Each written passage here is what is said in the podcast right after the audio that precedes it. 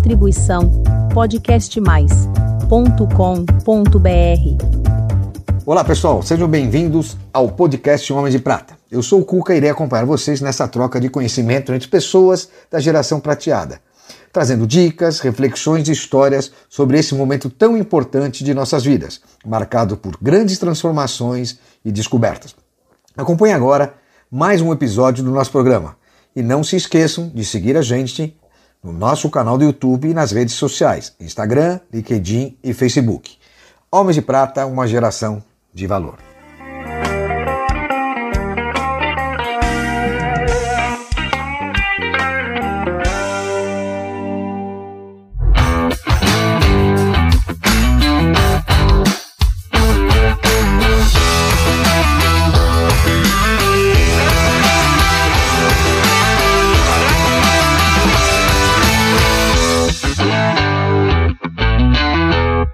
Olá, queridos amigos, homens de prata e mulheres de prata. Como vocês estão vendo, hoje nós vamos fazer um episódio, a gravação, um episódio fantástico, com uma figura muito divertida, um ícone da propaganda brasileira, meu querido amigo Didu, que chama de Xará, eu não sei porquê. E o Didu, como é uma pessoa diferente, que gosta muito de vinho, é um mestre sommelier, eu trouxe ele aqui hoje para tomar um café da manhã comigo, aqui no Di Paolo, o qual agradeço pela gentileza de nos ceder o espaço no qual nós vamos fazer as gravações da diária de hoje. E aqui hoje, Didu, Muito Didu obrigado. Russo. Estou honrado com o convite. Que ele diz que é meu xará, mas eu chamo Carlos Alberto, ele chama Eduardo. Eduardo, é, é xará porque a gente é de prata, bicho. É. Seja muito bem-vindo aqui, cara. Obrigado, Bem-vindo ao, ao Obrigado. novo café da manhã dos Homens de Prata. Maravilha. Didu, me fala uma coisa, você tá com quantos anos? 72. Seten- Eu estou vivendo os 72, porque quando você nasce, você nasce com zero. Claro. E só depois de um ano é que você fala, ah, tem, Estou- um, tem ano, um ano, tá certo. né? Então eu tô, completei 71 em agosto e estou vivendo os 72 com muita disposição. Nunca trabalhei tanto na vida, Cuca, você acredita? Cara, impressionante. Fala que a gente aposenta. Eu, tô com- Pô, que aposenta, bicho. eu também já sou um, Brincadeira. um homem com a jovem há mais tempo, com 62. É. E é impressionante, gente, o que a gente tem capacidade de produzir. E o que a gente consegue produzir, inclusive monetizar. Que é o caso desse publicitário que trabalhou em veículos de comunicação a vida inteira, ou quase toda, é. boa parte da sua vida, né, em veículo como revista, televisão, no departamento de marketing, elaborando projetos comerciais, criando Exatamente. produtos para o mercado. De repente larga tudo para fazer o quê? Fazer o que eu gosto. Você vê, Falar de a vinho. publicidade ele não gostava, né? Agora confessou aqui. Não, eu gostava muito, mas chegou um período que ela ficou muito chata, muito burocrática, corrupta, pagava pouco. E nós, você é meu contemporâneo disso, vivemos o auge da propaganda. Grande Tinha glamour. glamour, as pessoas eram chamosas, você ganhava dinheiro. Era tudo. De repente ficou tudo ao contrário, cara. Eu falei, ó, até logo, vou mexer com vinho, que é o que eu gosto. E E é engraçado, mesmo assim você foi um cara muito bem conceituado, ganhador de prêmios. Até queria que você falasse um pouquinho que prêmio que você ganhou. Eu ganhei o publicitário do ano do Colunistas, né? Não me lembro, acho que foi em 92. Não, mais ou menos. Aqui também É, não precisa falar da gente. 92. 92. E me fala uma coisa, você é formado em filosofia também? É, fo- formado não, porque a escola acabou, era a época da contra-revolução, e um dia entrou o reitor da PUC e falou: Olha aqui, todo mundo que está na classe vai passar para direito. Como passar para direito? É, não tem mais professor. Eu sou Cada torto, semana né? assumia um professor, porque. Mudando de assim, assunto, então, mudando de assunto. E essa primeira conquista significou muito para você ter a mudança ou não? Essa mudança de. Eu, olha, o Cuca, eu acho o Porque seguinte. assim, você foi reconhecido e Eu- logo em seguida você. É, eu larguei decidiu- uma carreira que eu ganhava bem, que eu era um cara reconhecido, mas eu falei, ó, eu prefiro fazer o que eu gosto essa altura, né? Isso já tem, eu tô falando aí já de 30 anos, mais ou vin- Não, não chega a isso, mas 20, 25 anos, certamente. É, Não deixa ser um período curto. Já é uma outra, é, já é uma outra carreira, não é maluco É. isso, cara? Cara, E eu então criei um bar de vinhos que era muito novo para a época, deu tudo errado porque Vamos eu tomar tenho um cafezinho? Vão tomar? Eu tenho mania de fazer as coisas antes da, da época. E eu fiz um eu fiz um bar de vinhos onde você tinha uma carta de vinhos e não tinha cardápio. Era uma mesa com várias coisas para petiscar e a cada meia hora saía um tacho de macarronada, uma receita lá da minha família.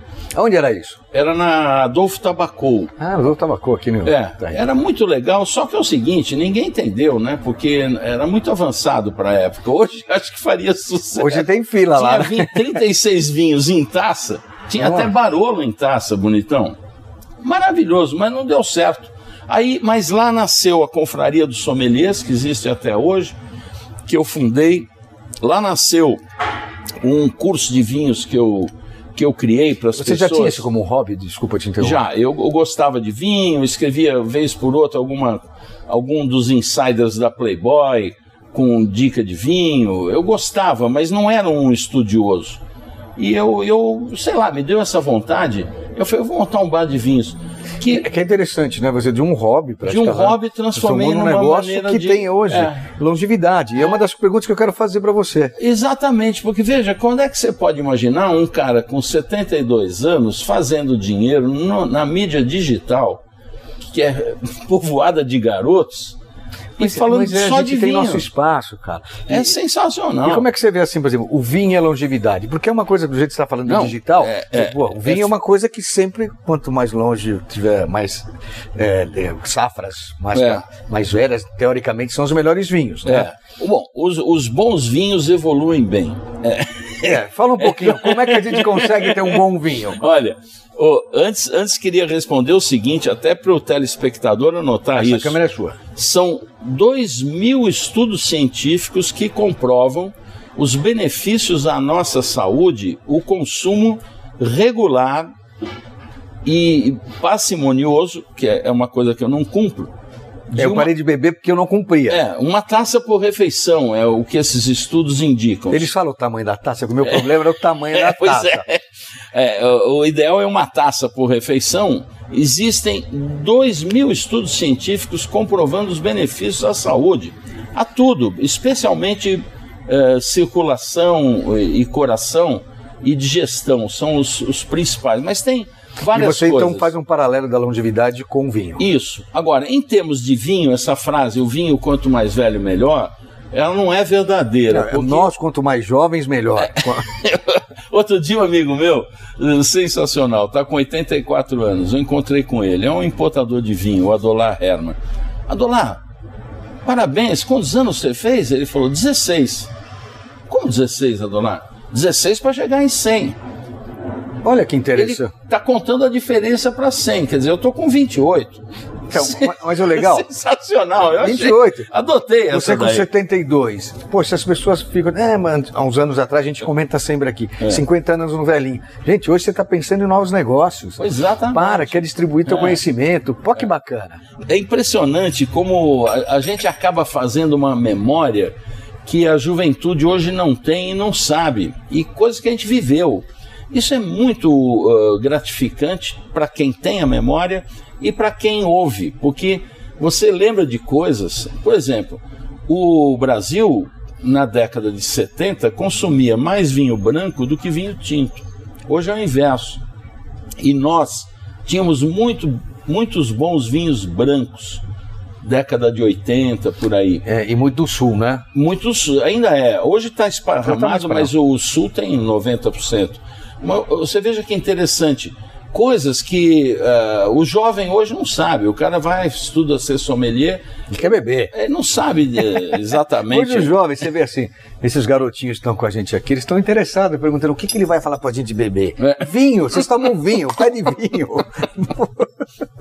Didu, me fala uma coisa. é, Você escreveu livros, os livros eram voltados a vinhos? é, Ou é do Eu tema tenho, vinho? eu tenho dois livros. Um, um livro chama Nem Leigo Nem Expert, que eu transformei o curso que eu tinha de vinhos que eu dava nesse bar que, que não funcionou. Quanto tempo você ficou com esse bar, desculpa? Fiquei um ano e meio. O tempo de beber estoque. É, mais ou menos. Tá. E aí, esse curso se transformou num livro.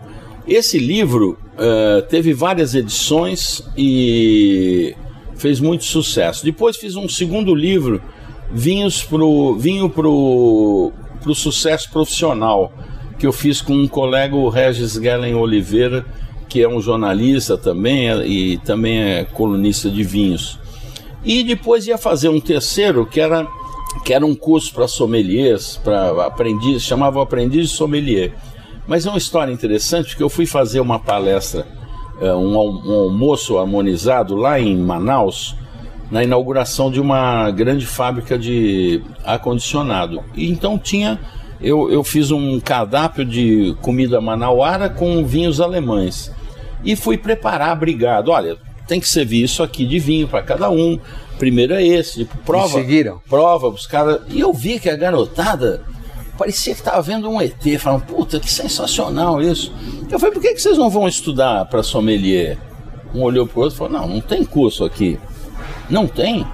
Ele falou, não, não tem. Mesmo se tivesse, seu Didu, eu peguei um barco, nove horas de barco, para vir aqui servir a mesa e ganhar cem reais.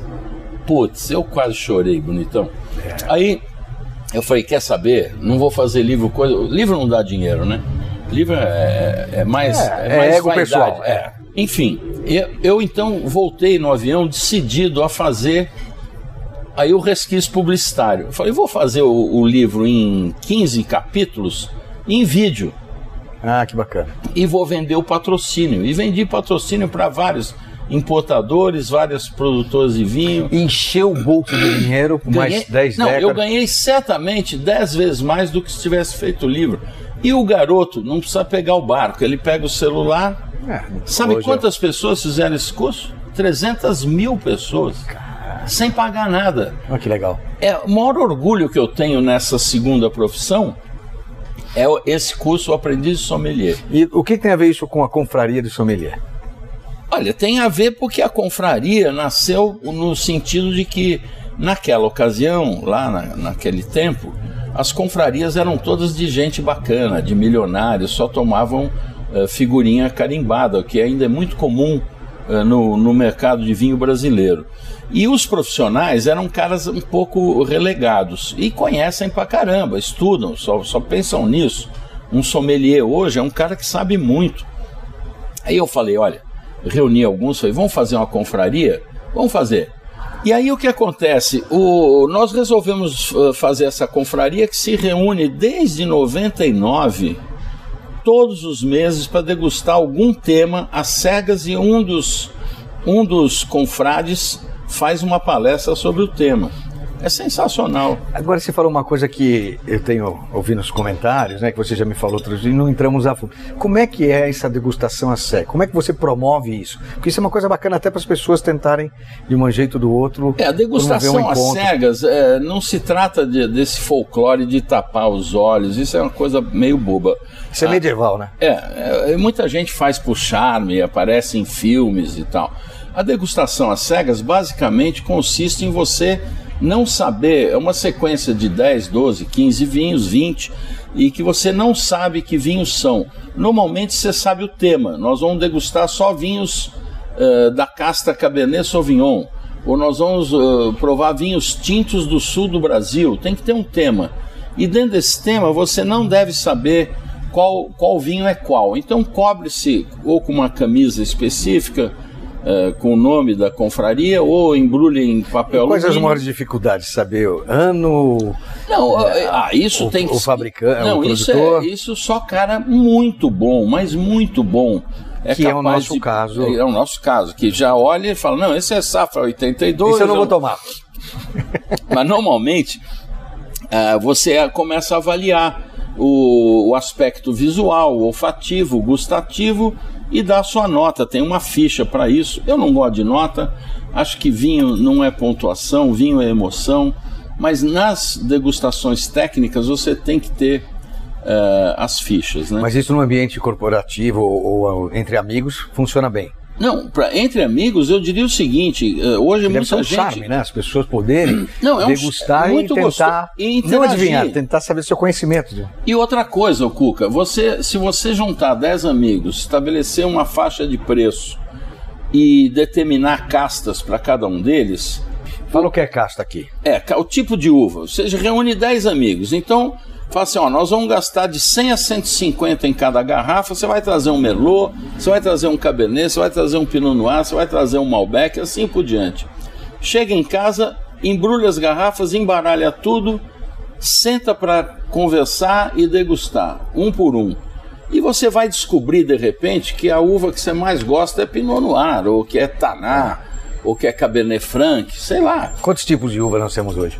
Hoje não, ninguém sabe ao certo, mas calcula-se 5 mil Casta. castas diferentes. A James Robinson, que é a, a, sumidade aí do mundo do vinho, uma crítica inglesa, fez um, um, um, um livro maravilhoso que todo aficionado tem, onde ela catalogou 1.600 castas contando sua origem e tudo. Mas tem muita uva com nome repetido. Tá. É, você pega na a Tempranillo na Espanha, tem 15 nomes diferentes. É mesmo. Que muda de região.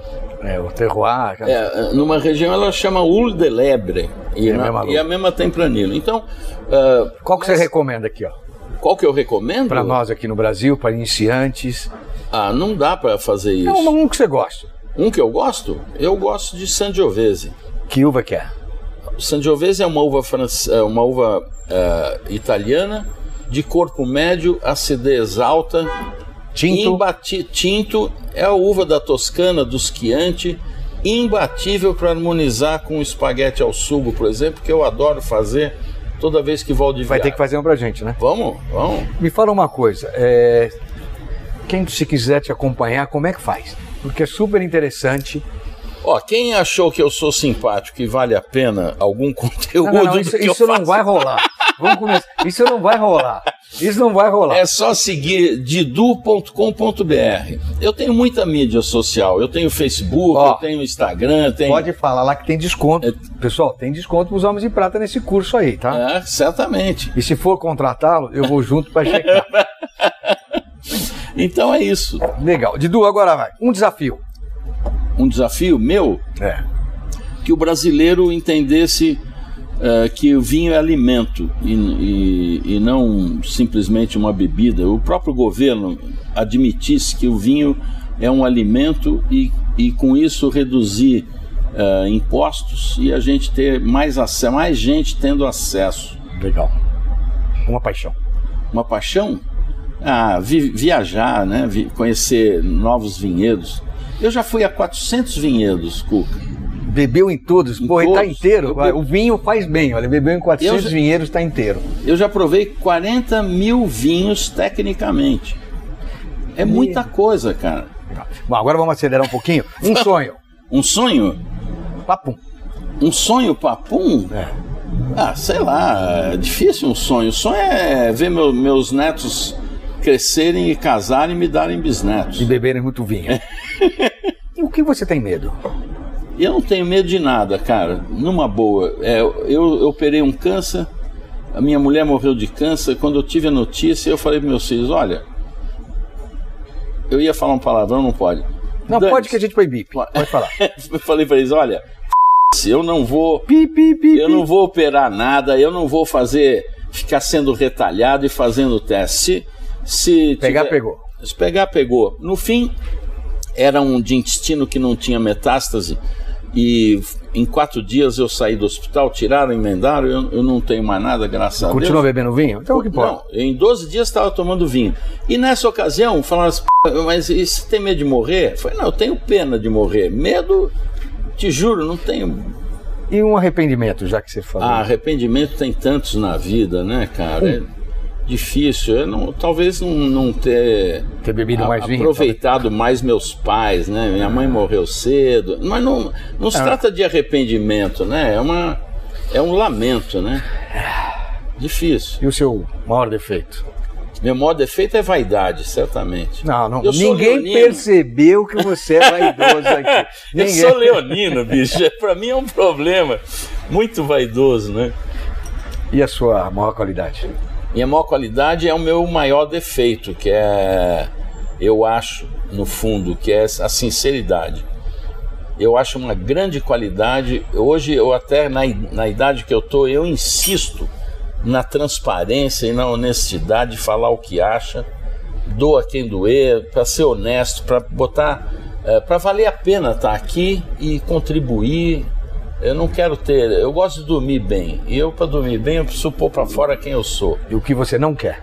O que eu não quero. injustiça. Bacana. Manda uma mensagem aqui para os homens de prata. Para o pessoal? Homens e mulheres de prata, tome uma taça de vinho por refeição. Ah, isso aí. Bom, fechamos com chave de ouro, já vai ter bebedeira hoje. Isso porque são 10 da manhã. É isso aí. Gente, Didu, Olha, muito obrigado. O prazer cara, foi meu, espero ter contribuído aí. Uma honra para mim estar aqui no, no, no hall de convidados que você tem, da maior qualidade, e desejo muito sucesso a esse projeto que eu acho genial. Bom, a todos que nos acompanham, um forte abraço. Homem de Prata, uma geração de valor.